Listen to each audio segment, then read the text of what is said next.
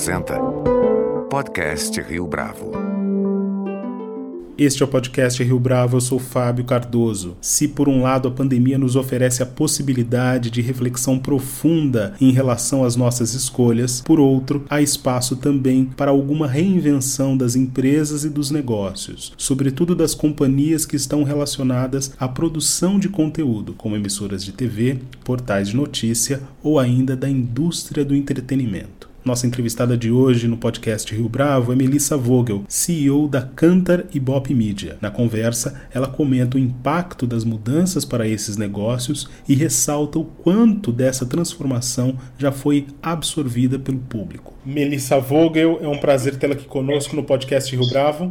Prazer é todo meu, obrigada pelo convite. Melissa, para a gente começar, como é que você avalia o comportamento do consumidor no contexto da pandemia e mais especificamente no contexto do isolamento social? Bom, acho que passados aí 45 dias né, do início das nossas quarentenas aqui no Brasil, e falando principalmente aqui um, dos centros um, metropolitanos, a gente percebe que o consumidor já passou por diferentes fases, né? Passamos uma primeira fase, todos nós, a fase da angústia, a fase da expectativa, a fase até de uma negação, né? Que era a fase anterior à quarentena. Sabíamos que ia, que ia chegar, mas não sabíamos como. Nesse primeiro momento foi quando o consumidor passou a abastecer a sua dispensa, ficou preparado para o momento que exatamente iniciou a quarentena, e eu já estou falando de meados de março. E nesse momento que iniciou a quarentena, o consumidor fez aquilo que ele já tinha contado para nós a Cantar que ele faria, que ele consumiria mais mídia, que ele esperaria uma posição mais construtiva das marcas com propósito e foi exatamente isso que a gente percebeu. A gente percebeu um consumidor dentro de casa buscando muita informação, buscando muita notícia, buscando dados sobre o tema, dados para sua segurança, consumindo então muita mídia. É aí que a gente percebe uma explosão do consumo de mídia de, e principalmente de vídeo, tanto pelo fato desse consumidor buscar se informar, mas também buscar o seu entretenimento com mais tempo disponível. Então a gente percebeu aí logo na primeira semana do confinamento um aumento em mais de uma hora e 20 minutos no consumo de televisão, em praticamente todos os horários, para praticamente todas as, as faixas etárias, uma busca muito por programas do segmento de jornalismo. Passou esse período, foi um período mais ou menos aí de uns 20, 30 dias, a gente já percebe agora a partir de meados de abril, uma nova fase. Uma fase onde esse consumidor procura menos informações sobre o tema, a gente conseguiu acompanhar durante períodos picos de busca do assunto sobre Covid, tanto, tanto em comentários de mídias sociais como também no Google, então teve um pico bastante grande no período de, de março. Agora ele se preocupa muito mais com a sua condição de isolamento, começa a buscar outras formas de entretenimento e lazer, e é interessante que todas as plataformas de mídia e conteúdo que já tinham se adequado antes à situação, porque essa, essas plataformas já pensaram na sua grade de programação, abriram novos canais, trabalharam com a qualidade dos seus vídeos, dos, dos streams, mas agora trazem conteúdo novo, como o exemplo que eu posso dar para vocês, que são essas super lives. Né? Então a gente percebe que essas super lives musicais eh, trazem o entretenimento para dentro de casa, trazem o show para dentro de casa e trazem novas oportunidades, então, para marcas e anunciantes, também muito focadas com a questão social, de doações e tudo isso. E por que, que eu estou contando tudo isso? Porque isso dá uma visão geral do que, que aconteceu com o consumidor, que em 45 dias, né? Estou calculando 45 dias porque estou imaginando esse isolamento a partir um, do dia 16, 20 de março, já conseguiu se adaptar e reconhecer o que estava acontecendo com ele nesse momento. Quando a gente fala a respeito desse novo consumidor, o que, que ele espera especificamente em termos de comportamento das marcas? Ele está mais crítico, mas quão crítico ele é em relação à conduta das empresas, das marcas de modo em geral? Olha que interessante. Uma semana antes da, do início da quarentena, um dos estudos da, da Canda foi feito exatamente para entender o que, que o consumidor esperava da, das marcas.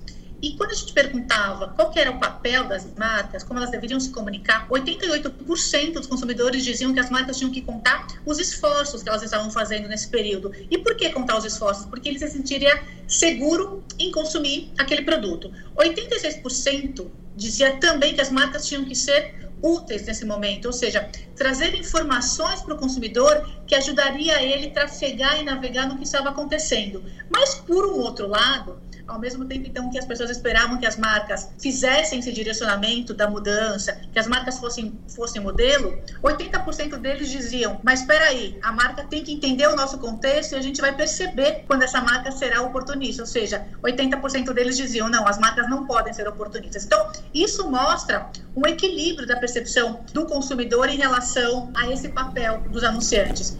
Interessante porque a gente consegue traçar também o movimento das marcas nesse período em termos de, de volume de anúncio correlacionado ao tema. Então, na primeira semana da quarentena, aí, a partir do dia 16 até o dia 23, a gente percebeu já um aumento nas inserções de anunciantes que falavam no tema Covid. Então, nesse período, a gente tinha aí cerca de 20% das inserções falando do tema Covid. Durante o mês seguinte, tivemos pico aí de 50, quase 50% das inserções destinadas a esse tema. Na última semana, a gente já vê uma volta, uma diminuição do tema propriamente Covid e agora a gente voltou para um patamar de 20% de marcas falando, de, de inserções falando sobre o tema. É interessante ver esse equilíbrio, porque as marcas perceberam qual era o papel que elas tinham que tomar né, assumir, elas perceberam que era importante falar do assunto, dar conforto para o consumidor, mas a partir do momento que a gente começa a discutir o novo normal, a realidade já está aí, as pessoas já estão dentro de casa, que outro papel que as marcas vão assumir? Elas vão começar a trazer outras conversas para o consumidor, entendendo o seu contexto e a realidade,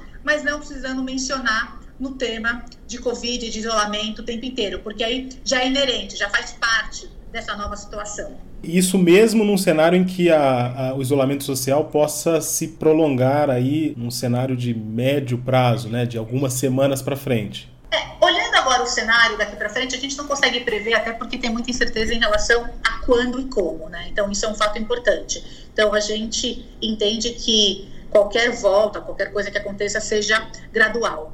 Mas a marca não precisa falar do assunto o tempo inteiro. Entendendo esse contexto, ela já se mostrou preocupada. Trazendo benefícios que tragam conforto para o consumidor nesse momento, ela também já está preocupada. Por exemplo, a gente teve dois eventos interessantes: o evento de Páscoa e agora a gente tem o evento de Dia das Mães as ações que as marcas estão fazendo são todas ações adequadas a esse momento. São ações de carinho, são ações de agregar a família. A gente vê muito anúncio de varejo, mas um anúncio de varejo no tom certo, não é, não é um anúncio de varejo que explora o excesso de consumo, porque as pessoas também não podem ir para o ponto de venda porque elas não poder se aglomerar. Ou seja, respeitar o contexto é falar com transparência, é falar com verdade com o consumidor. Então, Claro que tem, tem sim. Naturalmente tem uma adequação ao momento e não tem como. Uma marca só será verdadeira e conseguirá o engajamento com o consumidor se ela entender esse tom nesse momento.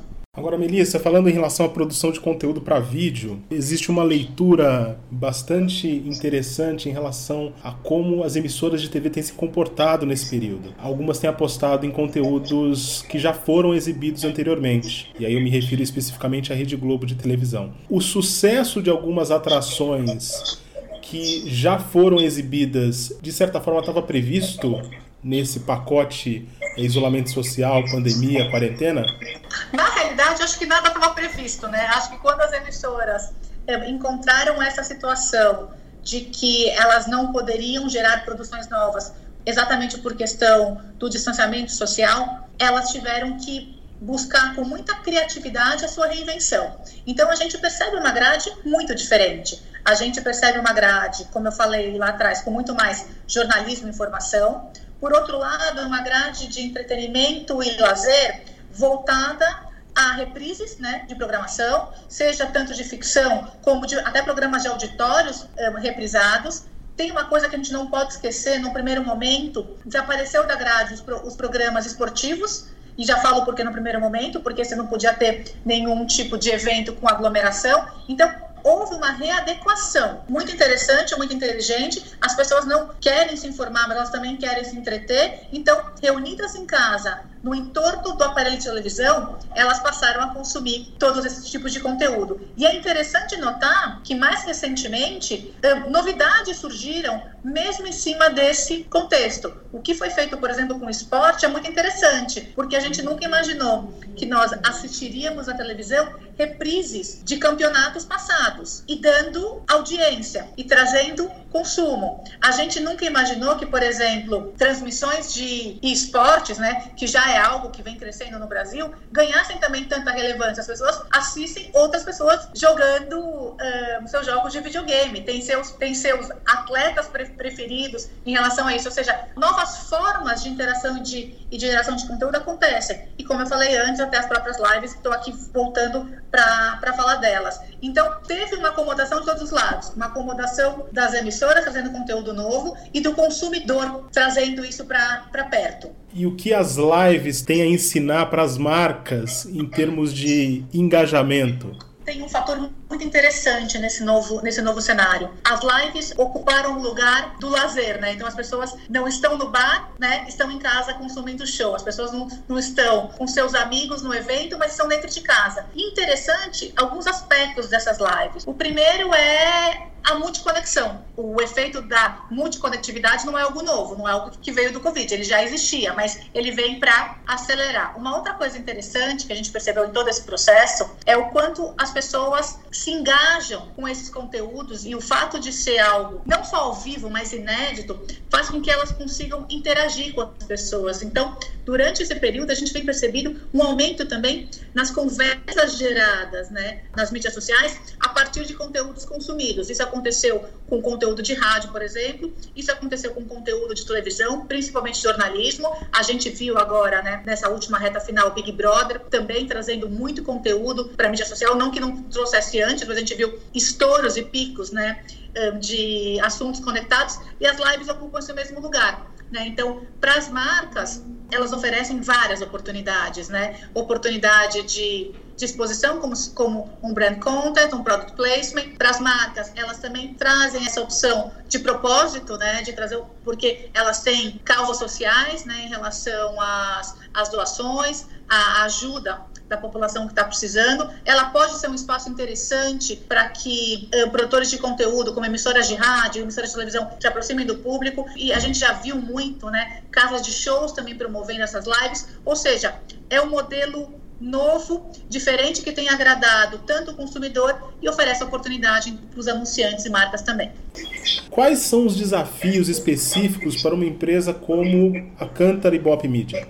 Pergunta super interessante. Eu estava fazendo uma reflexão aqui do, assim como o consumidor passou por, por várias etapas, nós também passamos pelas nossas etapas, né? Então a primeira etapa foi sem dúvida nenhuma garantir a segurança de todos os nossos colaboradores. Nós fizemos um movimento muito rápido de conseguir migrar o trabalho do escritório para o trabalho para dentro de casa. E grande parte do time começou a ir para casa no dia 13 já de março, o restante sete dias depois já estava em casa. E para que a gente pudesse fazer isso a gente fez uma migração toda da nossa operação, tivemos por exemplo que investir uh, em levar computadores do escritório para casa de alguns colaboradores, levamos também, um, instalamos internet porque a gente precisava rodar um, de outro lugar que não fosse o escritório. Passada essa fase, a segunda fase foi exatamente como que a gente garantia a entrega dos nossos serviços a todos os clientes, está muito associado com essa condição do trabalho remoto. E, finalmente, foi exatamente como o nosso DNA, como a nossa missão iria contribuir e colaborar com o mercado